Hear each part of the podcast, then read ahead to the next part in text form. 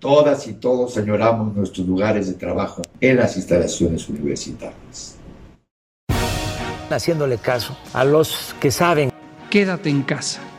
Together we are tackling this disease. The coronavirus. Vienen aún días muy difíciles. This time we join with all nations across the globe. La epidemia crecerá. This is a pandemic. Le vamos a hacer un bien a la sociedad. We will be with our friends again. We will be with our families again. Que por nuestra raza hable de espíritu.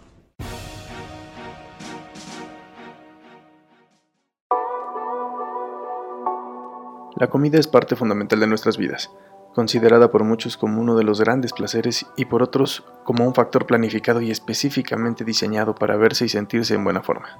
Hoy en el resguardo por la pandemia, comer puede significar mucho más que una necesidad y se encuentra profundamente conectado con nuestras emociones. Adriana Maya Hernández es doctora en Psicología y Salud, forma parte del grupo de investigación en nutrición de la FES Iztacala y vamos a platicar con ella para que nos oriente y podamos prevenir dificultades, trastornos y conductas de riesgo por comer en exceso y subir de peso sin control, o todo lo contrario, dejar de comer para no engordar. Que nos expliques primero qué es un trastorno alimentario. Es una enfermedad mental que se va a caracterizar por anormalidades en comportamiento, en emociones, en actitudes hacia la ingesta de alimento y de mi imagen corporal. Casi siempre que nosotros hablamos de trastorno alimentario, eh, tenemos una imagen de una chica sumamente delgada y que si bien esa imagen puede ser cierta para un tipo de trastorno, no es la única manera de manifestarse. Un trastorno alimentario se puede presentar tanto en hombres como en mujeres, en personas de cualquier edad e incluso de cualquier peso. Nosotros podemos de solo de vista ver a una persona que es aparentemente saludable, que es totalmente funcional y aún así presentar un trastorno alimentario. Entonces es importante que tengamos en cuenta que esto no solamente le pasa a las mujeres y no solamente es a aquellas mujeres con bajo peso, sino que puede ser cualquier persona.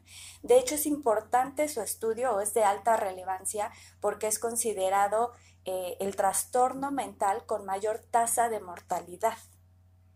Entonces, este tipo de trastornos, ¿cuáles son? Ya habíamos comentado que hablamos de la anorexia nerviosa, de la bulimia nerviosa y del trastorno por atracón. ¿Qué tienen en común estos trastornos? Que todos ellos se originan o detonan por estar realizando una serie de dietas sin éxito y que además estas dietas se deben a que yo estoy inconforme por cómo luce mi cuerpo, mi imagen corporal. Entonces, esta es una característica eh, esencial o primordial en este tipo de trastornos y siempre van a estar vinculados a mi manera o a la relación que yo tengo con, con el alimento, con mi comportamiento alimentario y mi imagen corporal.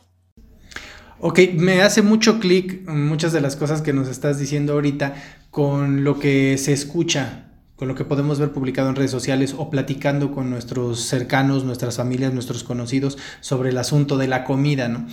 Eh, la pregunta es, ¿puedo sufrir un trastorno alimentario como el que nos estás describiendo a razón de esta cuarentena? Para poder responder esa pregunta tenemos que tomar en cuenta que el origen de los trastornos alimentarios es multifactorial y evolutivo. ¿Esto qué quiere decir? Que para que se dé o se presenta un trastorno alimentario en una persona, tienen que converger varias situaciones, emociones, conductas, y eso es lo que permite que se vaya formando la sintomatología de trastorno alimentario. Eh, por ejemplo, tiene que ver mucho el entorno familiar. Eh, ¿Qué pasa en tu familia? ¿Le dan importancia a la alimentación? Le dan importancia al peso, a tu figura, incluso si hay abuso físico, psicológico, sexual, cómo es la relación con tu padre, con tu madre e incluso qué dicen sobre tu cuerpo. Eso puede ser por una parte. Por otra parte, interactúa también la parte social. Socialmente, ¿qué es lo que se considera bello? Y la belleza social se considera la delgadez. Una mujer delgada es una mujer bella, exitosa, amigable. Y si tú te compras esa idea de manera individual, está como aportando todo granito de arena para que se pueda desarrollar este trastorno. Y, sobre todo tiene que ver cuestiones individuales, cómo manejas tú tus emociones, cómo es la relación con la comida que tú tienes, incluso para ti qué tan importante es tu apariencia física. Entonces, si vemos, tienen que entrar en interacción muchísimos factores, muchísimas situaciones, y entonces el trastorno alimentario no aparece como una gripe, que me levanto y ya amanecí enfermo.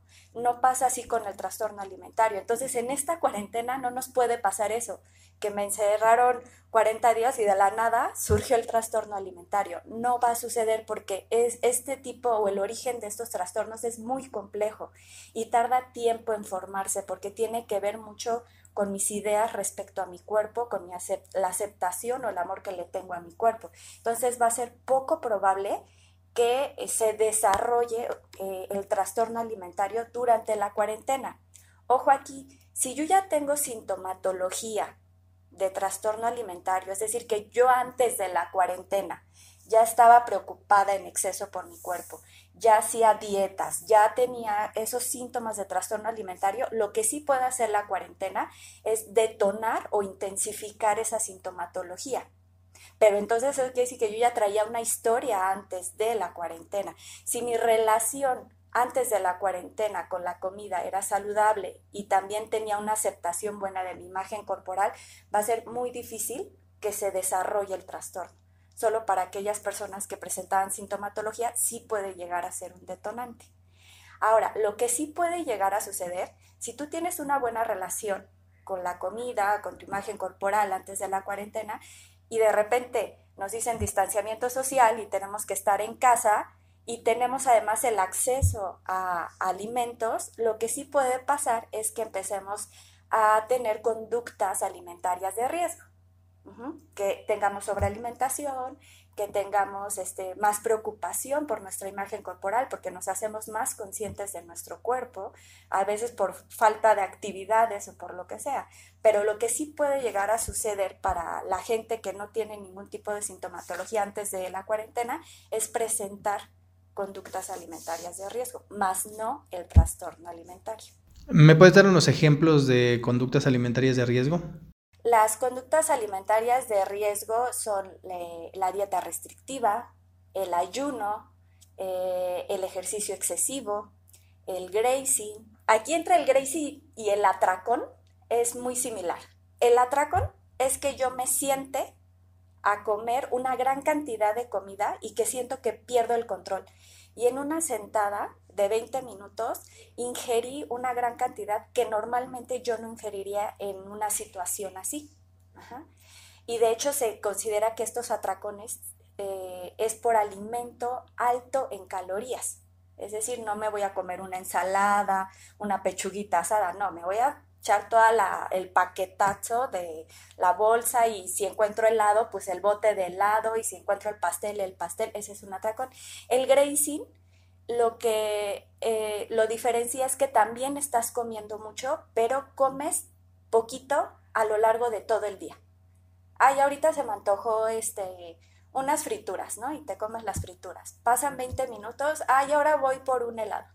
Pasan 20 minutos, ay, ahora me voy a hacer un sándwichito. Pasan 20 minutos y ahora esto. Todo el día estás comiendo pequeñas cantidades. Eso sería el grazing y el atracón es más... Es como, como un atracón este, diferido. Exactamente. Estás comiendo mucha cantidad de alimento, pero a lo largo del día. Y el atracón es como en una sola sentada. Esos son algunos. Ok, oye, y, bueno, y ahorita probablemente muchos de nosotros, cuando estabas explicando el grazing, yo dije, bueno, sí, a mí también se me antojan varias cosas a lo largo del día.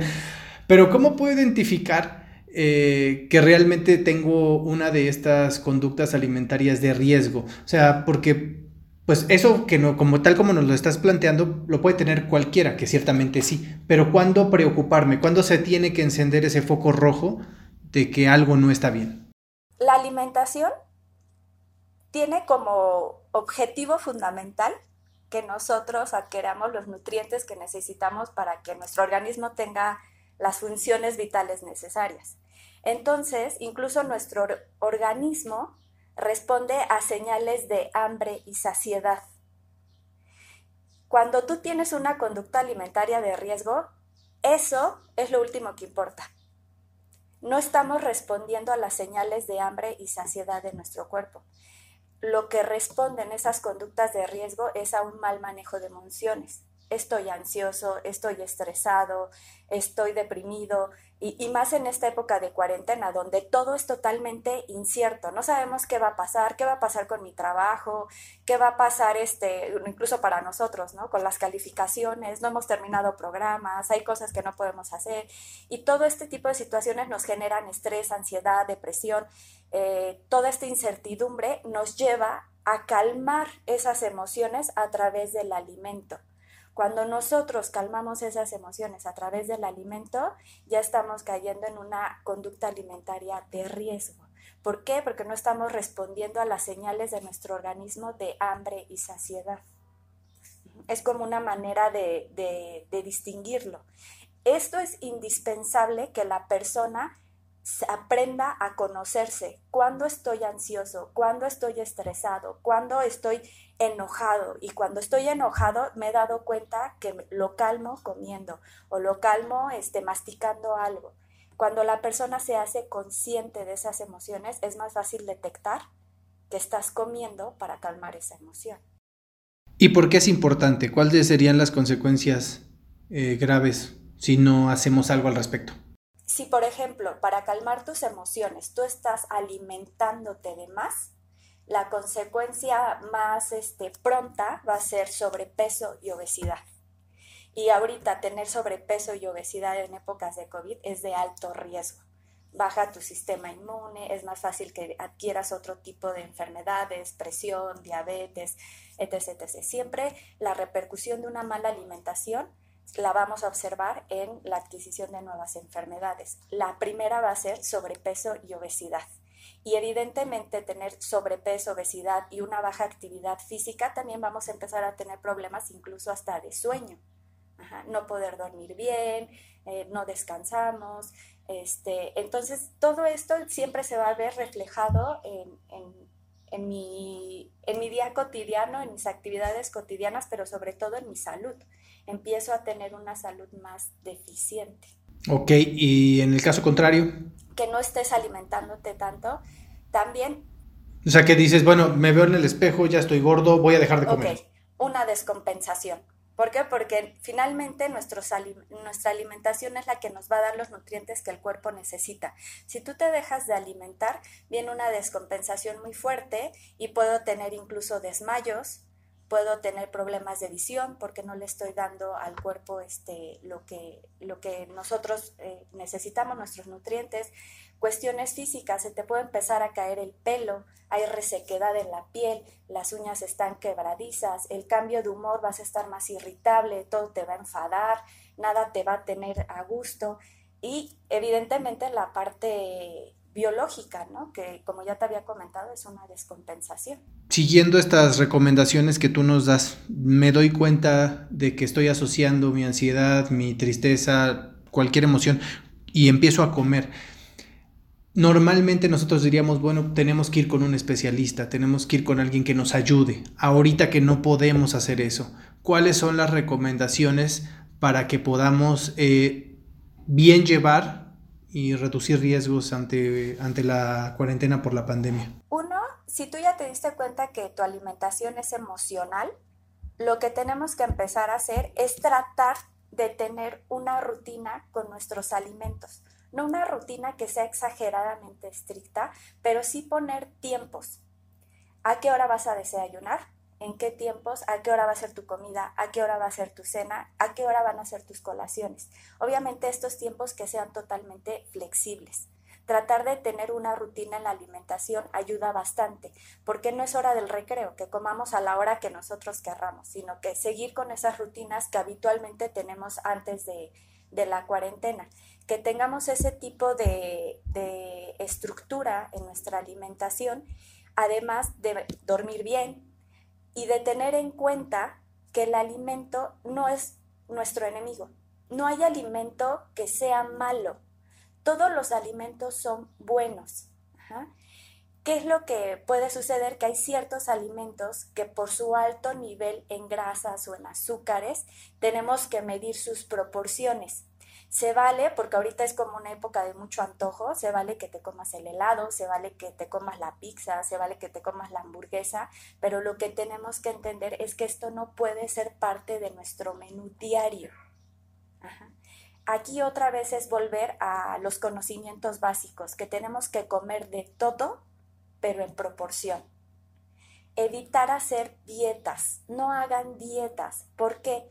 Las dietas es como cuando a los niños se les prohíbe algo y cuando a alguien le prohíben algo, más lo quiere, ¿no? Entonces, incluso pasan más tiempo pensando en el alimento. Eh, ahí, por ejemplo, entra en juego cuestiones de neurotransmisores que tienen que ver con la dopamina, donde esta dopamina o esta sustancia química que tenemos en el cerebro se segrega cuando nosotros sentimos placer. Y en épocas normales, por ejemplo, si quieres un vaso de agua, se, eh, se, segrega la dopamina y entonces adquieres el agua y esa dopamina se calma.